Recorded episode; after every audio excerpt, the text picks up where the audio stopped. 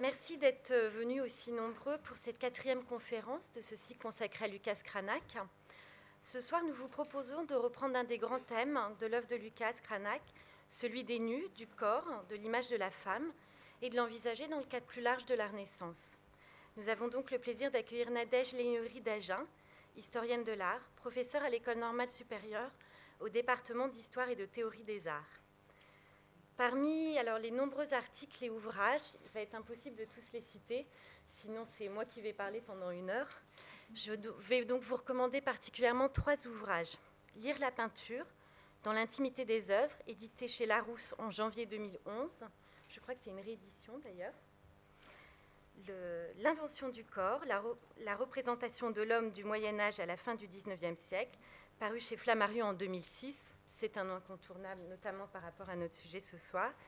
Et également l'invention de la nature, les quatre éléments à la Renaissance, ou le peintre premier savant, paru aux éditions Flammarion en 2010. Je remercie les questeurs du Palais du Luxembourg qui ont bien voulu soutenir et parrainer ce cycle de conférences. Et je vous remercie très chaleureusement, Nadège Lénory d'Agen, d'avoir accepté cette invitation. Et je vous laisse la parole sans plus attendre. Bonne soirée à tous. Donc j'ai beaucoup de plaisir à être ici pour parler d'un peintre qui n'est absolument pas de ma spécialité. voilà, je travaille sur la Flandre, je travaille sur l'Italie. Alors si j'ai accepté, accepté avec plaisir euh, cette conférence, c'est d'abord parce que c'est une très belle exposition et parce que euh, Madame Moquet m'a proposé de parler du nu et que le corps est effectivement quelque chose sur lequel j'ai travaillé, l'histoire du corps à la Renaissance. Donc je vais parler de Cranach, et si je rappelle ces dates, ce n'est pas par un souci d'histoire, euh, c'est parce que euh, vous verrez que ça va avoir de l'importance dans euh, ce que je vais dire. Cranach est né en 1472 et il est mort en 1553. C'est-à-dire que c'est un exemple de longévité assez considérable à l'époque. Je suis mauvaise mathématicienne, mais ça fait plus de 70 ans, peut-être 80. Et c'est très important parce qu'on Cranach naît dans une époque qui a une certaine intolérance ou tolérance par rapport au nu, et il meurt à une époque qui, pour des raisons religieuses, a une autre tolérance et une autre intolérance par rapport au nu. C'est pourquoi euh, je vais commencer cette euh, conférence euh, en forme de paradoxe pour vous parler du nu, en vous rappelant une chose, c'est que vous êtes nombreux à me faire l'honneur de venir m'écouter ce soir. Je pense que c'est au moins autant lié à mon sujet qu'à ma personne.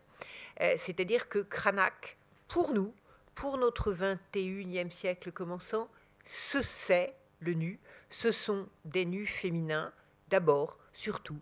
Si on a une image de Cranach en France, où l'art allemand et la Renaissance allemande sont mal connus, c'est d'abord cela.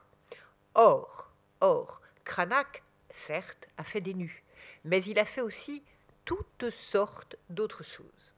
Il a fait de la peinture religieuse. Je vous en montre, je ne vais évidemment pas euh, insister très longuement sur cette peinture religieuse. Peinture religieuse, en l'occurrence des débuts, puisque c'est quand même euh, l'un des thèmes de l'exposition, euh, ce Golgotha, où vous voyez que les personnages sont tous sauf nus, si, les trois, les, deux larrons et le Christ, ce n'est pas du tout une nudité séduisante, c'est une nudité... Vous savez, le nu, y compris pour le Christ, on oppose souvent la nudité héroïque, un Rubens qui montre un corps glorieux du Christ, y compris sur la croix, et puis une nudité souffrante à la Grunewald, si vous voyez cela, à la Holbein. On est beaucoup plus proche, vous voyez ces corps sanguinolents, de cette nudité souffrante que d'une nudité triomphante, glorieuse. On est très loin aussi de ce qu'on imagine quand on associe les mots nu et Cranach. Cette peinture religieuse, elle occupe très longtemps, elle occupe toute la vie de Cranach une place importante dans son œuvre. Elle occupe une place particulièrement importante dans son œuvre avant ce qui fait la mutation de cette œuvre, c'est-à-dire 1517 et ce qui suit, c'est-à-dire la crise de la réforme, c'est-à-dire le début du protestantisme, c'est-à-dire Luther. Même au-delà, parce que le luthéranisme, à l'inverse du calvinisme, n'est pas ne développe pas une théologie anti-icône. Donc, un, Cranach continue à peindre, mais plus tout à fait dans les mêmes circonstances ou plus tout à fait les mêmes sujets. Je vous montre ici un Saint François recevant les stigmates, donc une œuvre antérieure au protestantisme qui, vous le savez, n'est pas tout à fait favorable au culte des saints. De nouveau, on est à la fois très loin du nu et même très loin de cette idéalisation que nous associons ces femmes à la peau parfaite, aux proportions ténues, graciles, à la coiffe toujours impeccable, jamais dérangée par le vent, eh bien, au contraire, c'est un corps réel, c'est un visage buriné. Le, seul élément de nudité que l'on aperçoit par la robe ouverte, c'est le flanc percé comme a été percé le flanc du Christ, c'est-à-dire c'est de nouveau un corps, un corps douloureux et nullement un corps euh, triomphant. Peinture religieuse, cette Sainte Famille, Sainte Famille dans la forêt, si j'insiste sur le dans la forêt, c'est qu'on va trouver cette présence de la forêt, y compris dans les nus, et on a pu voir dans cette présence de la forêt un élément de différenciation radical avec les paysages des peintures italiennes, radical depuis Vitruve, depuis la Germanie de Tacite. On sait que le nord se caractérise par la grande forêt, mais un élément surtout cultivé. Ceci est une image allemande. La forêt contre la campagne, la nature sauvage contre la ville. Je reviendrai sur cela. Sainte Famille où le nu s'exprime. Et là, on commence à arriver à autre chose. Le nu s'exprime, oh, à peine, hein, dans ces petits anges qui sont effectivement, pas tous, hein, qui sont effectivement pour les plus jeunes, tout nus, et qui viennent bien sûr de l'Italie, qui viennent de ce qu'on appelle le puto, les putti, c'est-à-dire ces petits enfants potelés qui sont à la fois des amours, selon les cas, selon les peintures, des cupidons, des amorini ou des angelots, bref, ces petits enfants potelés qui viennent de la sculpture italienne depuis les années 1450, des gens comme Donatello, Desiderio da Settignano, peu importe, et qui passent absolument partout dans l'Europe par le biais de ce qui se développe à ce moment-là, à ce moment-là, c'est-à-dire l'art de la gravure. Mais vous voyez, on est très très loin, on est très très loin au fond du Cranach, toute nudité dehors, si je puis dire, auquel on associe aujourd'hui euh, cette œuvre, en tout cas euh, jusqu'à cette exposition. Tournoi, c'est un autre pan de l'art de Cranach. Tournoi de chevalier, pagaille, j'ai envie de dire, de chevalier. Vous voyez qu'on est dans un âge qui évoque pour nous bien davantage la chevalerie, donc un Moyen Âge finissant, ce que euh, un historien qui s'appelle Huizinga, Huizinga appelait si bellement l'automne du Moyen Âge. On a retitré cela ensuite dans la traduction Le déclin du Moyen Âge. On est du côté de, à nouveau, euh, y compris l'Italie, mais du nord, Pisanello, les tournois des années 1450. On n'est pas du tout, apparemment, du côté de la Renaissance, du côté du nu. Vous voyez comme euh, pourquoi j'ai insisté aussitôt sur cette euh, ampleur, longueur, développement de la vie de Cranach. tournoi, mais aussi, vous savez, vous avez vu passer la date de 1509. 1509, euh, et Raphaël est en train de travailler au Vatican au Stanze, et Michel-Ange est en train de peindre le voûte de la Sixtine. Donc vous voyez quel univers différent. C'est en même temps, ce sont les mêmes années. Quelles sont quelle est la différence entre ces univers? Ou bien, toujours dans la forêt, toujours dans la forêt, toujours avec un, fier, un valeureux et solidement armé euh, chevalier, la chasse. La chasse. Ou, ou bien ces, ces hommes, ces femmes, fort habillés, il ne fait pas si chaud après tout. Il ne fait pas si chaud en, Allemagne, euh, qui sont les, hommes, les modèles portraituré, même si le mot est très laid, par Cranach. Et c'est un autre pan de son œuvre. Et si j'ai choisi euh, simplement ce tableau pour l'instant, c'est qu'il s'agit d'un monsieur qui s'appelle Couspignan. Et Couspignan a été un ami. Il est né la même année que Cranach, il est né dans la même région. Et ils se sont connus, les deux hommes se sont euh, fort bien connus. Euh, dans la première ville où Cranach a euh, séjourné comme homme et comme peintre avant de s'installer à Wittenberg, c'est-à-dire à Vienne. Cospignan est un humaniste qui était le président de l'université, dirions-nous aujourd'hui. Il était le chancelier de l'université de Vienne. C'est donc un humaniste. Et ça, et ça c'est cela qui, je, pense, va être le leitmotiv de, cette conférence, parce que parce qu'on comprend rien à Cranach si on voit pas ce, si on n'essaye pas de tenir ensemble ces fils. Vous voyez cette, cette humaniste, le regard tourné, alors tourné vers quoi? On est au temps de l'érasmisme triomphant, c'est-à-dire tourné vers le ciel qui contient les dieux, mais qui contient aussi l'idéal platonicien, si vous voulez. On tient la religion, on tient l'idéal qui va être l'humanisme italien qu'on va vouloir rapporter absolument, implanté en Allemagne. Dürer ne cesse de faire à la même époque hein, le va-et-vient entre sa ville d'origine, Nuremberg, et Venise. Il y a deux voyages, un très long séjour, et il rapporte, il rapporte, il rapporte une théorie des proportions, il rapporte un art de la couleur, il rapporte un mode de composition. Et puis en même temps, il y a, eh bien, il y a ce, ce, paysage montagneux, ce paysage très vert, la présence de ces arbres, la présence, euh, vous les voyez à gauche, de ces montagnes, une présence qui affirme qu'on est en Allemagne et qu'on ne sera jamais italien. La germanitude contre l'italianitude. Vous savez, ça se retrouve très très très longtemps. Madame de Stahl, le nord, le sud, Corinne. Voilà. Alors, vous voyez qu'on est. Je vous ai quand même promis quelque chose sur le nu, donc je vais y venir. Mais réduire, c'est la première chose, réduire Cranach à cette figure qui pour nous est Cranach, c'est-à-dire ces femmes euh, qui ont quel âge? Ça aussi, on va voir que c'est pas si vrai. C'est extraordinaire comme notre époque a une manière de poser un, c'est rassurant, un label sur un peintre. Souvenez-vous, de Michel-Ange, tout le monde connaît quoi?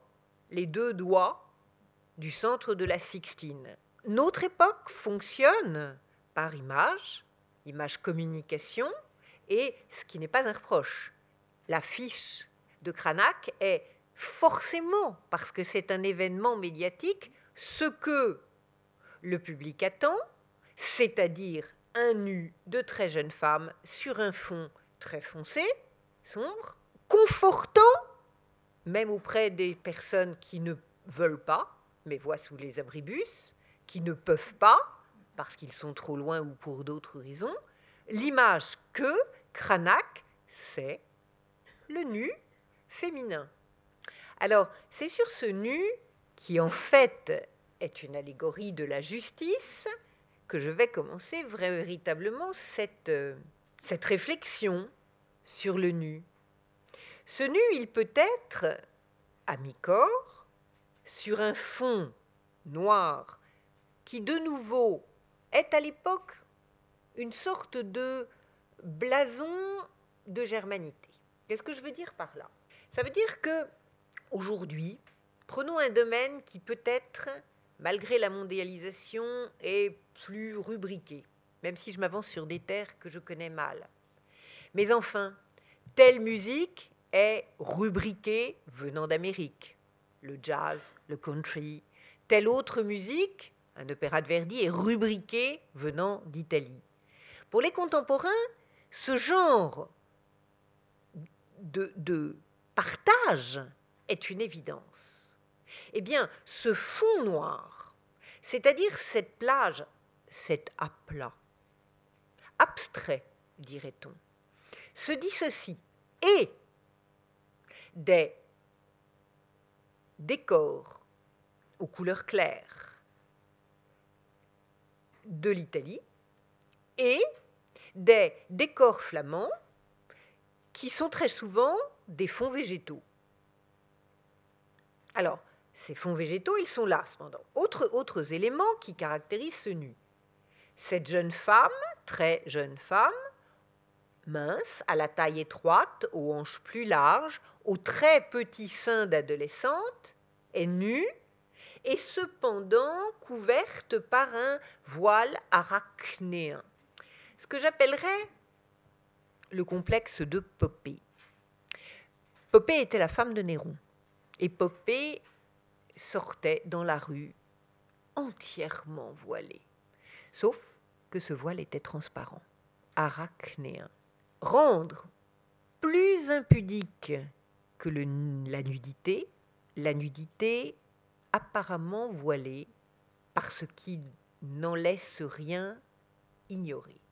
C'est un jeu, cacher ce sein que je ne saurais voir, c'est un jeu que reprendra le maniérisme français, l'école de Fontainebleau, l'art Bellifontain, quatre expressions pour désigner exactement la même chose, avec les femmes à la toilette, avec précisément un portrait de Poppée plus tardif, vers, on n'est pas la date, 1550 sans doute. L'autre élément sur lequel je voudrais euh, attirer votre attention, c'est que cette chair parfaite, cette chair parfaite, voyez, ce sont des choses auxquelles on ne fait plus attention. Cette jeune femme n'a pas une ride, cette jeune femme n'a pas un grain de beauté, cette jeune femme a une carnation parfaite. Alors, évidemment, on ne va pas la peindre laide, mais la force d'attraction de ces, visages parfaits, vous savez, elle est, semblable à ces opérations du lifting virtuel que l'on fait subir par surexposition aux, artistes aux actrices vieillissantes. Elles sont si belles. Et c'est une chose extrêmement importante, parce que notre période est absolument intolérante à la ride, au vieillissement, en tout cas des dames. Cette époque-ci, qui n'a pas les règles d'hygiène, qui n'a pas les règles d'hygiène, qui n'a pas les possibilités tout simplement d'hygiène de notre temps, a, je sais, c'est trivial, mais lisez des historiens comme Georges Vigarello, Le propre et le sale. Ils vous expliqueront très bien tout cela. On a peur de l'eau. On n'a pas tort d'avoir peur de l'eau à cette époque-là, parce que l'eau, c'est vraiment dégoûtant à cette époque-là. Donc on se frotte, mais on ne se lave guère. Donc les maladies de peau sont terribles. Donc cette beauté de la carnation, nous, qu'est-ce que nous voyons De très charmantes jeunes femmes, très adolescentes. Notre anti-lolitisme d'aujourd'hui ne nous permet pas cependant d'être choqués par ce qui sont des, ce sont des gamines que peint Cranach. Ce sont de toutes, toutes jeunes filles, ce ne sont pas des femmes. Outre cette peau, regardez, elles portent des colliers. Le nu est apprêté. C'est un nu fait pour être mis en évidence, pour être mis en valeur. Le nu est apprêté. Ce n'est pas un naturisme, c'est une nudité de la femme qui veut séduire. Or, ces ors, car ces colliers sont en or, du moins ils ont la couleur de l'or. Après tout, ils pourraient être en argent. Pourquoi sont-ils en or? Ils sont en or D'abord, ils sont. Ils sont, et Cranach est un peintre qui joue de la redondance de ces formes circulaires, la parfaite circularité, je ne peux me remonter, du visage de la femme que vous continuez là et qui se retrouve là. Le suave jeu des courbes. Mais aussi, elles sont en or, donc ces courbes. Elles sont de la couleur de... Euh, comment ça s'appelle-t-il? Du manche de l'épée, mais ça porte un autre nom. Du pommeau, oui, merci. Elles sont de la couleur de la balance, elles sont de la couleur de cet autre voile arachnéen qui couvre la chevelure et qui est en réalité une résille qu'on retrouve euh, y compris chez des artistes comme Parmesan, la Schiavone et l'esclave, l'esclave ou l'esclavone plutôt, qui sont à la mode mais elle pourrait être bleue. Elle pour... Non, elle est rouge. Rouge parce qu'il s'agit de mettre en valeur cette chair pâle par une couleur roux, rouge, qui met, qui rappelle, qui fait revenir les teintes roses de la vie, qui font que même une peau très claire n'est pas blafarde, mais irriguée en quelque sorte par le sang, sans qu'aucune veine ne soit montrée. La périphérie rouge influence, impressionne, se reflète sur la carnation. Alors ça, c'est ce que nous voyons et on le retrouve, du moins c'est ce que nous voyons, c'est pourquoi, pourquoi est-ce que j'ai insisté sur ce tableau? J'ai insisté sur ce tableau parce que grosso modo, pour nous, Cranach, c'est ça. Alors, pourquoi est-ce que dans la multitude, multitude, je crois qu'aujourd'hui encore, j'ai un peu oublié, mais nous avons quelque chose comme 150 tableaux de Cranach ou de son atelier, plus de 200 gravures, c'est considérable. On considère généralement que pour ces époques-là, il nous reste 5 à 10% de la production d'un atelier un peu célèbre. Vous imaginez cette production? Alors vous imaginez aussi que si vite travaille Cranach, il n'a pas pu faire tout cela. Si on considère même que ça représente, soyons optimistes, 15%, si nous avons 200 tableaux, voilà. Donc il travaille avec un atelier et la variété, y compris des solutions dans les nus, va dépendre de cet atelier. Mais des diverses œuvres, ce que nous avons retenu, c'est cela. C'est cela parce que c'est une sorte de formule magique d'un type d'érotisme. Elles n'ont, ces femmes, jamais aucun geste déplacé. Aucun geste déplacé. Elles n'ont non plus de, elles n'ont pas non plus de gestes négativement déplacés. Je veux dire, une Vénus pudique est une Vénus qui, en approchant la Vénus pudique, c'est celle qui masque avec ses deux mains les seins et le pubis. En masquant les seins, en masquant le pubis, elle attire l'attention sur les seins et sur le pubis. D'une certaine manière, ces femmes dont je vous ai dit combien elles étaient apprêtées sont libres dans la nature. Libres dans la nature. Nature parce que c'est quand même très étonnant si l'on y réfléchit. Que font-elles toutes nues dans la nature? Eh oui, mais nous ne voyons plus ces évidences parce que ce sont des œuvres de musée. Mais 1472, la naissance. Vous avez vu les chevaliers, vous avez. Essayons juste un instant de rentrer dans les raisons de l'œil d'un spectateur du temps. C'est une invraisemblable, sidérante nouveauté et probablement pour les messieurs qui les regardent. Car cet art qui vient d'un monsieur est fait pour des spectateurs qui sont des mécènes, qui sont des commanditaires, donc qui ont l'argent, et que ces personnes qui ont le pouvoir économique au XVIe siècle sont évidemment des hommes. C'est si vrai que nous ne le savons pas pour les Cranach, mais nous le savons pour les Titiens. Les Titiens, c'est euh, contemporain puis plus tardif de 25 ans. Titien, euh, Titien vit aussi longtemps que Cranach et il y a 25 ans de différence. Mais qu'est-ce qui se passe pour les Titiens? Pour ce qu'on appelle les poésies de Titien, c'est-à-dire les femmes nues de Titien. Philippe II Philippe II, le roi d'Espagne, les commande, les installe dans son appartement privé. Il fait appartement privé, pas chambre à part. On est chez le roi. Il fait appartement à part avec sa femme, et quand sa femme lui rend visite, elle prévient Philippe II qui fait couvrir de rideaux les, les tableaux. Vous voyez, nous n'avons plus conscience, pour nous, ce sont de très belles œuvres d'art. Ce sont des objets intensément érotiques. Et si on ne le comprend pas, on manque radicalement et la force de ces tableaux et le paradoxe absolu qui fait que ce même Cranach fait les œuvres religieuses que je vous ai montrées et ses œuvres intensément érotiques. Alors regardez, je vais aller plus vite, mais le noir, le voile, le collier, les petits seins haut placés et la résille rousse, forcément rousse. J'ai entendu parler un instant d'Ulysse dans la vallée. Zola, c'est pas mal non plus. Nana, c'est pas mal non plus. Souvenez-vous d'un Nana la rousse, l'aisselle rousse de Nana. Le, roux, la femme, la féminitude. Au demeurant, il y a une autre variante, ou une semi-variante. Le fond n'est pas toujours noir, il n'est pas ce que j'appelle blasonné, car on est très très proche de l'héraldique dans les fonds noirs de Cranach. Voyons, voyons cette femme nue. Regardez, elle se détache dans un tableau bipartite. Il y a un, dans les deux cas, partout, un paysage qui n'est pas de campagne, qui est de, de montagne, de falaises, d'eau et euh, de, euh, de sylve, de forêt. Pas d'une campagne cultivée. Jamais on ne trouverait cela en Italie. Regardez les paysages italiens.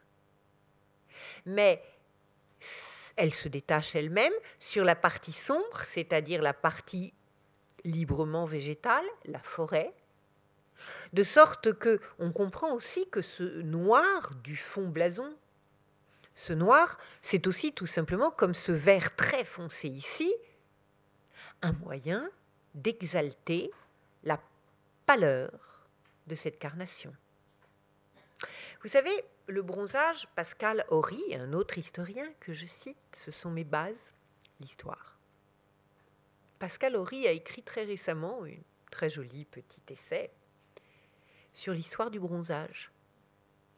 C'est tout neuf le bronzage. On peut se permettre de bronzer quand on est devenu pâle. Je veux dire, quand tout un chacun travaille, comme caissière, comme dactylo, ou ne travaille pas et reste à la maison, c'est-à-dire quand toutes les classes sociales sont devenues uniformément pâles parce qu'elles restent à demeure. Alors, comment se fait le signe d'élection sociale? Donc de désir, car ce qu'on désire, c'est ce qui est loin et idéal. Donc c'est une star riche et belle, belle, c'est-à-dire qui ne vous ressemble pas. Comment est-ce qu'on le fait? On le fait en bronzant, c'est-à-dire en sortant du lot, être bronzé en décembre. Mais quand on vit, alors en Allemagne, on bronze peut-être un petit peu moins, mettons en Italie, mettons dans toutes les civilisations, une paysanne, elle est forcément allée buriner. Donc la femme parfaite est la femme bourgeoise qui reste à la maison. La pâleur est le signe absolu du désir possible pour un être idéal. On n'imagine pas Laure ou Béatrice, les amours de Pétrarque et Dante, on ne les imagine pas buriner. Elles étaient forcément pâles. Et pour exalter cette pâleur qui est l'objet propre du désir, eh bien, on place ces corps sur un fond de verdure extrêmement sombre. Et tout cela se passe alors que le même homme, 1520, ami de l'humaniste érasmien Couspignan, devient à Wittenberg l'ami proche, très proche, le portraitiste, mais aussi le témoin de mariage et le parrain, ce n'est pas rien, du premier-né du couple, devient l'ami très proche de Luther. C'est cette schizophrénie qui m'intéresse, si vous voulez. Comment, dans la tête de Cranach, peut, se jouer ceci et cela? Durer, Luther, excusez-moi, Luther Luther encore, je ne vais pas, ce n'est pas mon objet. Luther toujours, Luther à tous ses âges, le père de Luther, la mère de Luther, ou ceux qui l'ont soutenu. Ceux sans qui, les lecteurs Frédéric le Sage, Luther n'aurait pas eu d'existence, pas eu d'existence. Il aurait été euh, non pas caché, mais pris par l'Église et probablement exécuté ou enfermé, donc pas d'existence politique, donc pas d'existence religieuse, donc pas d'existence de la réforme. Comment ce que j'ai appelé cette schizophrénie ce dualisme qui, pour moi, est la, chose, n'étant pas une spécialiste de Cranach, qui m'intéresse pas seulement chez Cranach. Dans cette époque, comment cela se combine-t-il aussi bien chez Frédéric de le Sage? Car ce même Frédéric le Sage, qui soutient Luther à partir de 1517, a été un très grand admirateur de la figure de compassion qu'est la Vierge Marie, figure que les écrits de Luther ne dévalorisent pas, mais auquel il refuse absolument de rendre un culte au profit du culte direct de l'enfant, qui est en même temps le Père, qui est en même temps le Saint-Esprit, qui est Dieu. Revenons, revenons au nu. Alors vous me direz, c'est un nu indirect. Ceci est une drôle de gravure qui représente, je croyais en avoir la date, excusez-moi, je crois que c'est 1502, qui représente l'histoire de Marcus Curtius. Peu importe. Ou si il importe. Le monsieur, le chevalier, le chevalier que vous voyez au milieu, alors on dirait un peu une autruche, c'est un peu maladroit. Mais enfin, ça se passe et, cette maladresse même m'intéresse, cela est censé se passer au milieu du forum romain. Bon. Et là, un abîme s'est ouvert. Et pour sauver Rome, pour sauver l'héritage romain, il faut consentir au dieu de l'abîme ce que Rome a le plus précieux. Ce que Rome a de plus précieux alors, c'est un jeune chevalier qui s'appelle Marcus Curtius, et Marcus Curtius, avec son cheval, sombre dans l'abîme. L'abîme se referme, et le forum romain et la civilisation romaine est sauvée. Pourquoi Cranach, qui est alors à Vienne, s'intéresse-t-il à cela? Comment imagine-t-il Rome, le forum romain? Regardez ce château derrière. Il l'imagine bien sûr à travers des gravures. On va en voir une tout à l'heure. Il y en a à l'exposition, Songe de Polyphile, regardez le catalogue si vous ne les avez pas en mémoire. Et puis, il y a effectivement, regardez, ils sont à moitié nus. On imagine le vêtement, la nudité. Bref, la nudité, c'est l'héritage romain. Et je vous ai dit que, à ce moment-là, Dürer est l'ami de Cuspinian. L'Allemagne doit rester l'Allemagne, mais elle doit être une Rome germanique. Après tout, ça avait été bien longtemps avant le rêve de Charlemagne. Donc, le premier problème, avant, avant que Luther ne complique les choses, le premier problème de, de Cranach, il est celui de tous les humanistes qui croient que ça va se résoudre très facilement. Être chrétien et être romain. Recueillir l'héritage des païens et l'héritage des chrétiens. On arrête un tout petit peu sur cela, mais on va essayer de lire ces nus simplement du point de vue de cette question humaniste. Au fond, j'ai décrit ces nus comme euh, des nus érotiques, ce, ce qu'ils sont incontestablement. Mais on pourrait. Un nu n'est pas forcément chez Cranach interchangeable avec un nu.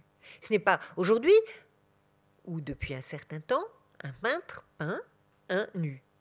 Cranach ne peint pas des nus. Non, jamais. Il peint une figure féminine rattachée à une histoire identifier qui a un sens et qui est nu ou n'est pas nu. Alors, elles ne sont pas toujours nues, ces femmes. Elles ne sont pas toujours nues, ces femmes désirables ou qui ont été désirées. Regardez, elle est rousse. Hein. Je ne reviens pas sur le roux et le blanc, le rouge et le blanc. Elle, Judith. Vous vous souvenez l'histoire de Judith avec la tête d'Holoferne Judith a été désirée par Holoferne jusqu'à la mort d'Holoferne. Le désir est dangereux. Et celui-ci, bien sûr, vous le connaissez. Goliath, Dalila. C'est-à-dire le désir jusqu'à ce qu'on vous coupe les cheveux.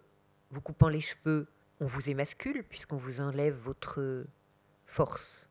Le désir, la femme aimée jusqu'à la castration.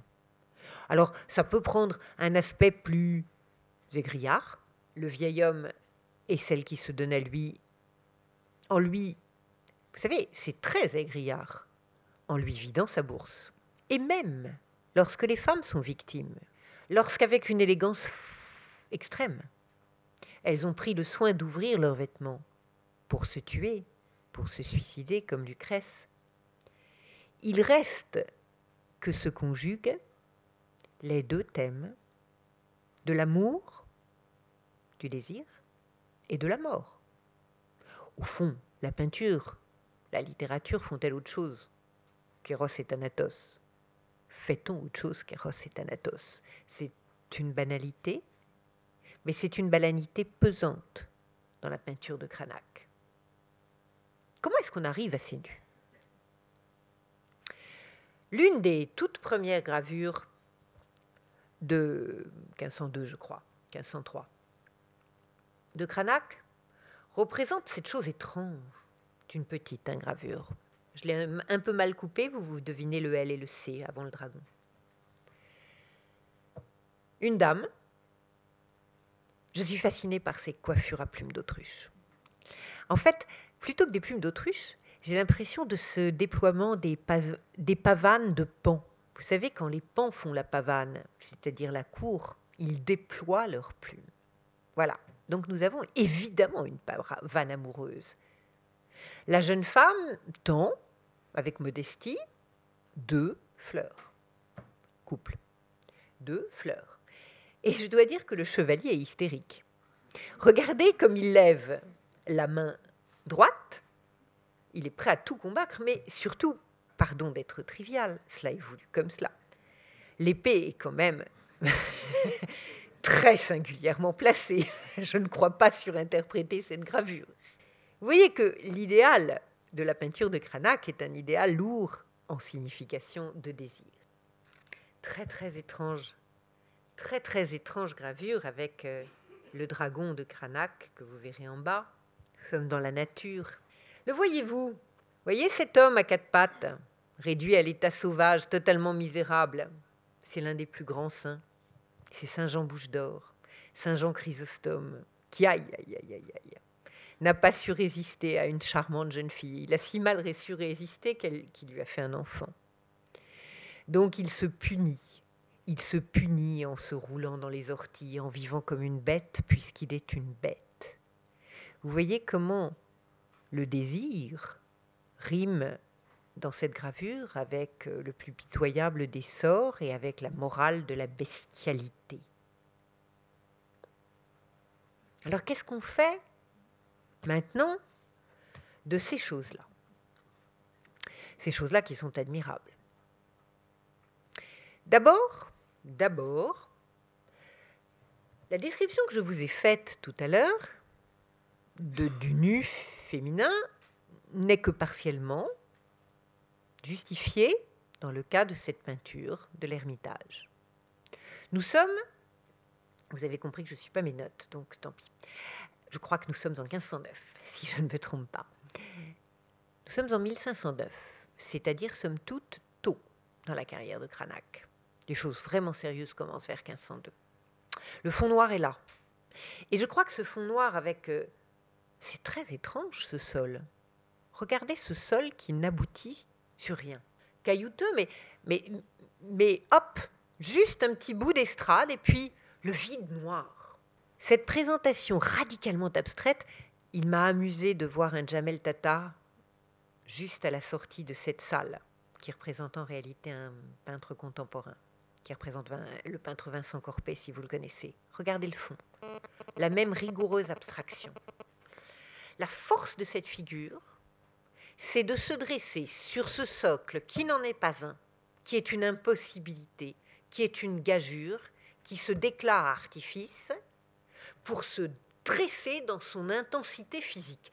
Je dis bien intensité physique, car la description que je vous ai faite de ces Lolitas au sein haut perché, pas encore formé, très écarté, à la taille très étroite, au ventre non présent, elle est radicalement fausse, ici. C'est un corps de vieille femme, j'entends de vieille femme, on marie les filles à 13 ans, 14 ans, 15 ans. C'est un corps de femme de 20 ans, c'est un corps épanoui, c'est peut-être un corps qui a déjà donné naissance, c'est un corps au sein lourd, c'est un corps au ventre renflé, c'est un corps aux hanches fort marqué, c'est un très beau corps. Mais ce n'est pas le corps que en image mentale quand on ferme les yeux et avant cette exposition, quand on dit Cranach, ce n'est pas le corps que l'on voit. Ce n'est pas un corps qui est choisi pour une exposition. Ce n'est pas cela.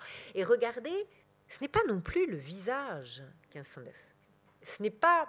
Je crois que j'ai un tout petit peu dérangé mon plan. Ce n'est pas grave. On regardera tout à l'heure le visage de cette femme dont je voulais pour l'instant vous montrer le poids. Et vous savez, il y a 20 ans de distance, 83, je crois, 1483, 3, presque 30, pas tout à fait. Il y a 25 ans de distance entre le Botticelli et la peinture que nous venons de voir, juste pour rétablir les choses. Juste parce que regardez le mouvement du, des cheveux et le mouvement des cheveux, avant qu'il ne renonce à faire voler les cheveux. Et cela, ce mouvement des cheveux, il vient d'un traité d'Alberti. Alberti demande à ce qu'il y ait toutes sortes de mouvements, et notamment celui des cheveux qui doivent aller en l'air, à droite, à gauche. Les choses passent comme cela.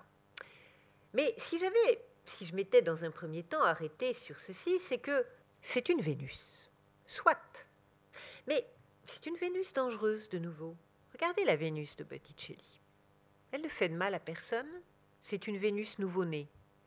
C'est la Vénus sortant de l'eau, Anadiomène. C'est-à-dire qu'elle est née de l'écume, c'est-à-dire du sperme, du ciel, sur la mer. Donc c'est une naissance. C'est un nouveau-né dans sa pureté. Voilà. Celle-ci est beaucoup plus dangereuse.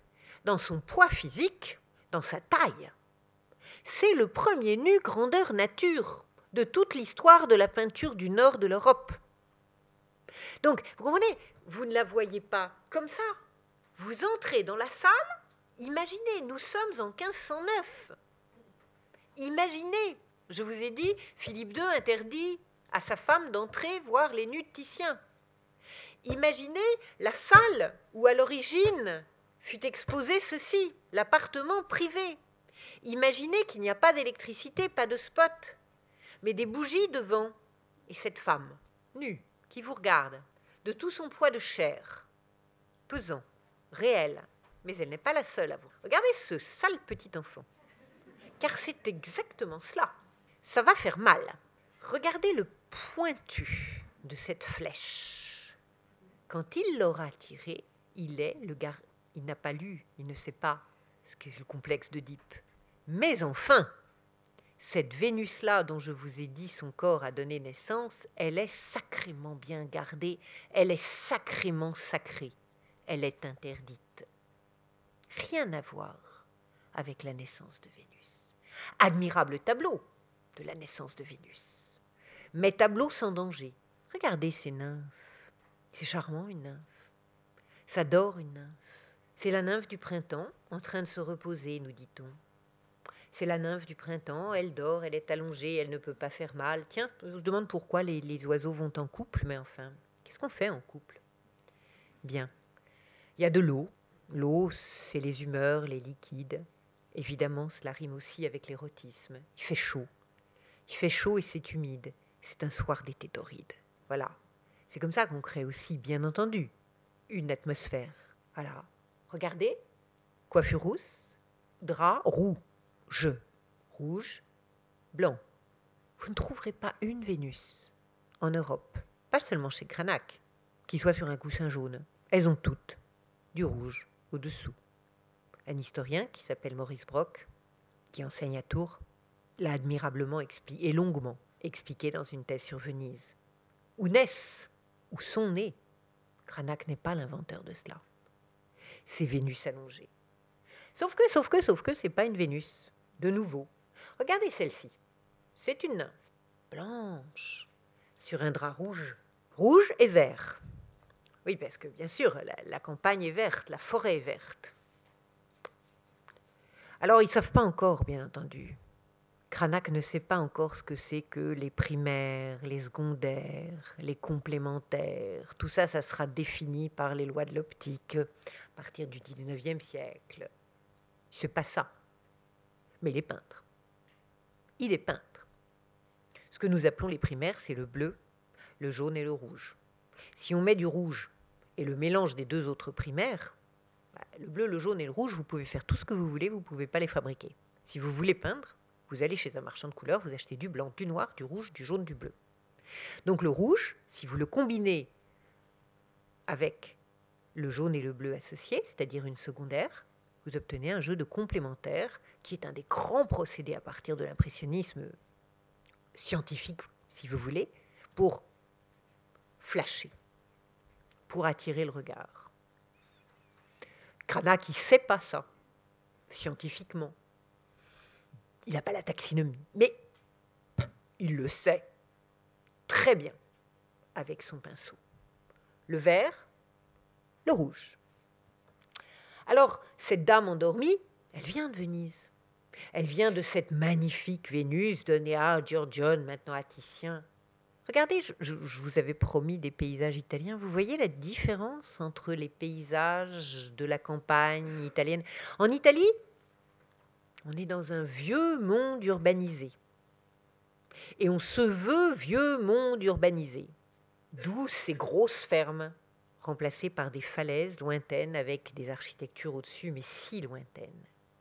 Alors qu'il y ait ici une influence vénitienne, c'est une évidence. C'est un drôle de mélange que la Vénus, bien sûr, qui dort, avec le même fond de végétation, vert, rouge, et Titien, œuvre de jeunesse, l'amour sacré, l'amour profane. Regardez la cuve où l'on mélange l'eau, et attention, l'amour sacré, qui est l'amour sacré? L'amour sacré, c'est la dame toute nue. Parce qu'elle est tellement pure qu'elle n'a pas conscience que sa nudité est fatale. Elle tient la lampe de la foi. L'amour profane n'est pas une sale femme. C'est celle qui a choisi la voie médiane de l'amour matrimonial. Mais il y a au centre l'amour férox, le sale amour, l'amour des bêtes sans frein, qu'il faut flageller pour faire partir. Et vous voyez, on flagelle celui qui a violé cette jeune fille. Panofsky a écrit un très bel article sur cela. Vous voyez comme ces choses sont liées. Alors pourquoi j'ai montré cela? Parce que cette femme, de nouveau, est dangereuse. Derrière, il y a une, inscription qui revient sur toutes, toutes les nudités, toutes les nymphes je suis la nymphe sacrée, du bois sacré, de la fontaine sacrée. Ne rompe, quiesco. Ne rompez pas mon sommeil. Bon, rien à voir avec les petites affichettes que l'on met sur les portes des novotels. Ne pas déranger. La force du nez et de l'impératif est beaucoup plus violente. Vous n'avez pas intérêt à me déranger. Qu'est-ce que c'est qu'une nymphe? Pour nous, une nymphe, c'est plus grand-chose. Pour les Italiens, une nymphe, ça vient de la mythologie classique. Mais ça, c'est très vernaculaire pour les Allemands. Songez au ring, songez à Wagner, songez à la force de l'esprit des forêts. Alors, on met à l'époque humaniste un petit vernis et ça devient les nymphes. Mais ce sont les esprits les esprits des forêts. Ne réveillez pas les esprits des forêts. Ils vont vous faire beaucoup de mal. Ah, sauf que, souvenez-vous d'un des derniers avatars actuellement visibles à Paris, bien sûr. Qu'est-ce qui a choqué ici? C'est que cette femme qui plaque sa main sur son sexe, qui ne retirera sa main de son pubis pour en laisser l'accès qu'une fois que le bouquet aura été suivie d'argent. Elle est parfaitement lucide. C'est une courtisane, libre de son corps, qui regarde.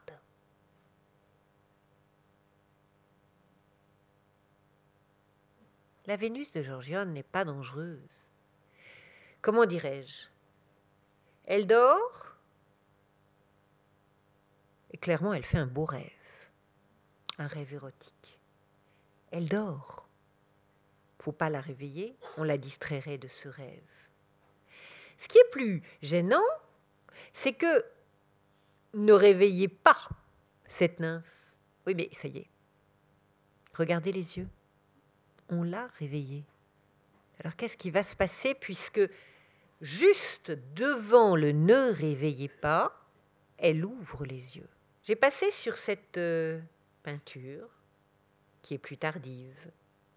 Eva Prima Pandora.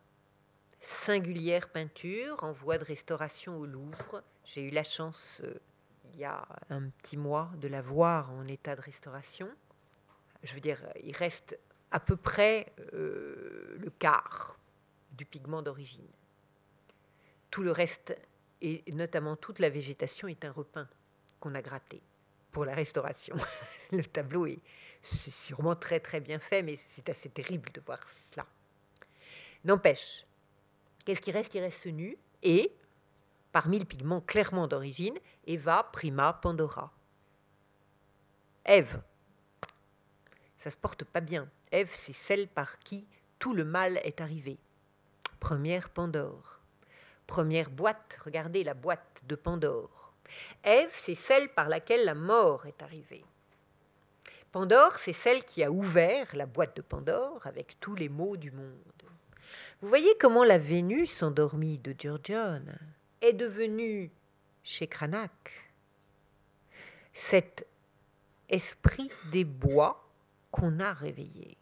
Et comment elle débouche sur l'Ève, première Pandore, la femme nue par laquelle la mort, par laquelle tous les maux du monde, la femme quoi, arrivent. Bon, c'est donc si tragique. C'est donc si tragique que cela. Et d'où cela vient-il? C'est que c'est grave de réveiller une nymphe.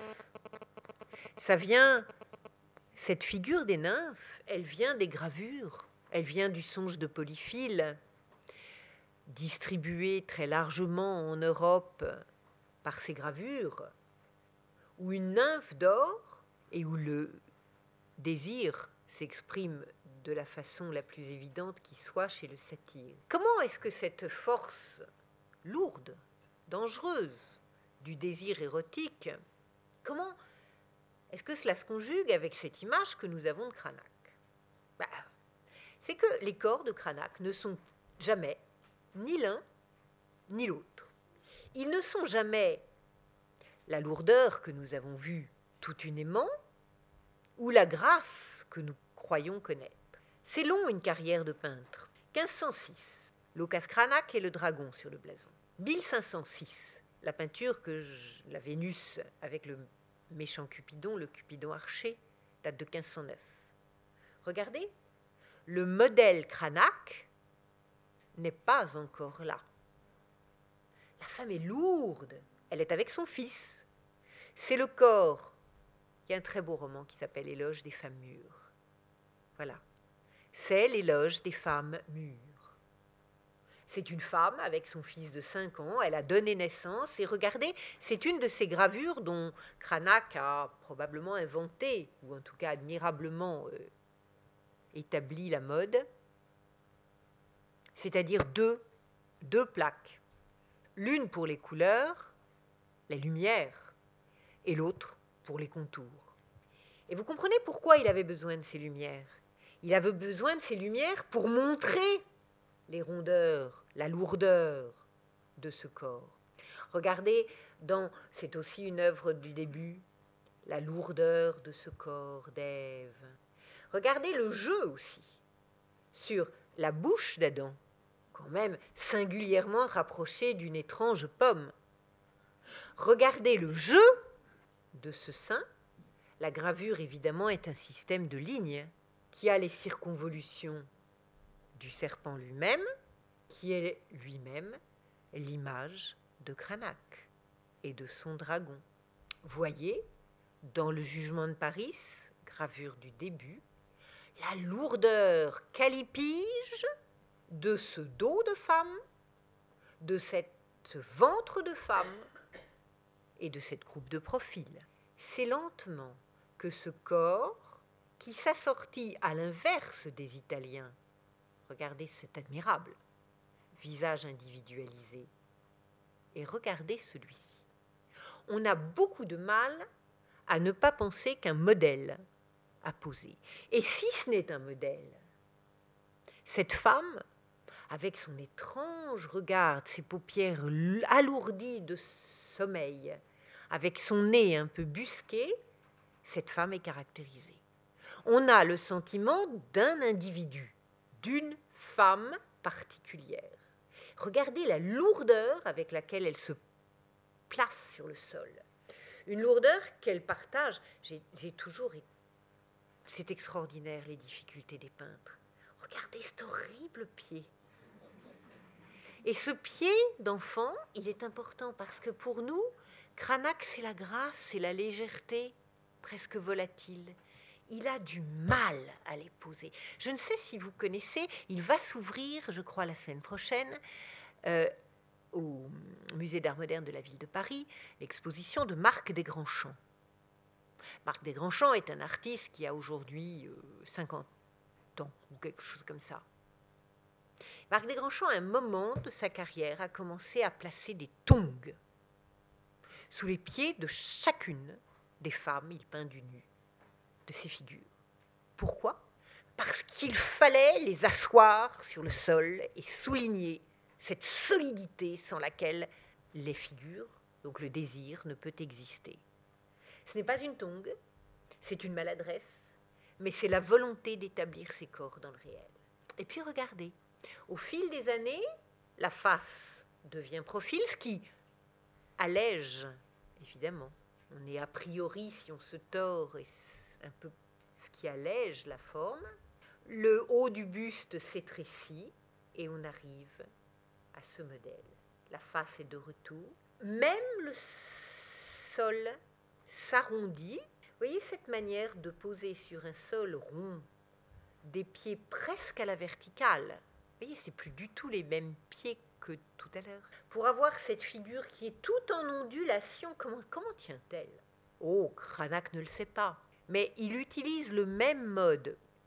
Du moins, il ne sait pas que pour nous, c'est comme chez Honard de Villecourt, qui est un, on a dit un architecte, un dessinateur très lié au monde de l'architecture à l'époque gothique, qui a écrit, qui a dessiné un très très célèbre Taquino, un des livres de dessin. Et cette manière de poser les figures, mais nous sommes au XIIIe siècle, à la verticale s'appelle à la, à la pouline, si vous voulez. Voilà. Et ça permet de donner une allure dansante. Et les placer comme cela signifie qu'on bouge, c'est-à-dire qu'on est capable de légèreté. Parce qu'il est 37, je n'irai pas jusqu'au bout de mon exposé. Parce qu'il est 37, je passerai simplement ma conclusion. Ma conclusion, c'est celle-ci. Je suis partie de cette question et au fond, c'est celle qui m'intéresse. Comment se combine dans l'art de Cranach et d'un ce poids de dangerosité de la femme, femme fatale, qui évidemment est du côté du péché, donc qui prépare cette affreux euh, anxiété, ce syndrome d'anxiété collective, la peur d'être damné, qui a donné la réforme, qui est l'explication profonde de la réforme, et cette infinie grâce, cette légèreté absolue des figures féminines dont, si j'avais eu le temps, je vous aurais montré ce type de gestes, qui sont quand même extrêmement drôle, extrêmement léger. Comment se combine la femme fatale et la femme gracieuse? Comment se combine dans l'esprit de Cranach la femme nue et la Vierge, qu'il continue à peindre bien au-delà de la réforme luthérienne. Luther. Luther, qui fut moine, est allé à Rome. À Rome, en 1508 il est allé avec son ordre, parce que l'ordre était inquiet, demander au pape sa bénédiction et grosso modo les clés du salut. À Rome, en 1508, il y a Raphaël, et Raphaël peint identiquement des vierges et des nus, y compris sa maîtresse. J'appartiens à Raphaël. Regardez le doigt. J'appartiens à Raphaël. Alors là, on va faire un peu d'histoire de l'art fiction, si vous le voulez bien. Nous savons que Luther était à Rome. Nous savons qu'il a demandé audience au pape. Nous savons qu'en 1508, la chambre qu'on appelle la chambre de la signature est achevée. Nous ne savons pas que Luther y est allé. Voilà. Mais s'il n'y est allé, d'abord il aurait dû, et ensuite il est allé à Rome. Imaginez Luther. Luther l'angoissé. Luther à la recherche du salut, dans la chambre de la signature, strictement contemporaine de sa venue à Rome, peinture fraîche, sous une des fresques de la chambre de la signature, les stanze, c'est-à-dire le triomphe de l'Eucharistie, rien à dire, le salut. Et puis il se retourne, lui qui cherche à Rome le salut, Apollon et les muses, et les philosophes de l'Antiquité, c'est-à-dire Platon et Aristote. Comment a pu se combiner dans la tête de Raphaël, dans la tête des Érasmiens, l'illusion qu'on pouvait combiner Dieu et Platon? Comment? Un dernier exemple. Botticelli, encore. 1483, le nu. Celui-ci est le printemps. 1497, 1498, Savonarole. Savonarole, c'est-à-dire le retour en plein fouet du rigorisme religieux. Cette période-là, qui est la vie de Cranach, 1472-1553, commence la vie d'adulte, vers 1500, jusque vers 1520. En pleine illusion érasmienne qu'on peut être heureusement chrétien et heureusement profane, heureusement héritier de Rome, elle s'achève en 1552 avec le début de la réforme calviniste qui va aboutir dans les années 1570 à l'iconoclasme, c'est-à-dire au bris dramatique de 80% des œuvres, notamment de Flandre et des régions allemandes, passées au protestantisme, et en l'occurrence et pour quelques années, y compris luthérien. Luther ne s'est pas exprimé sur les images, ou s'est peu exprimé sur les images. Cranach cherche sa voie dans un monde sans repère. Je vous remercie de votre attention.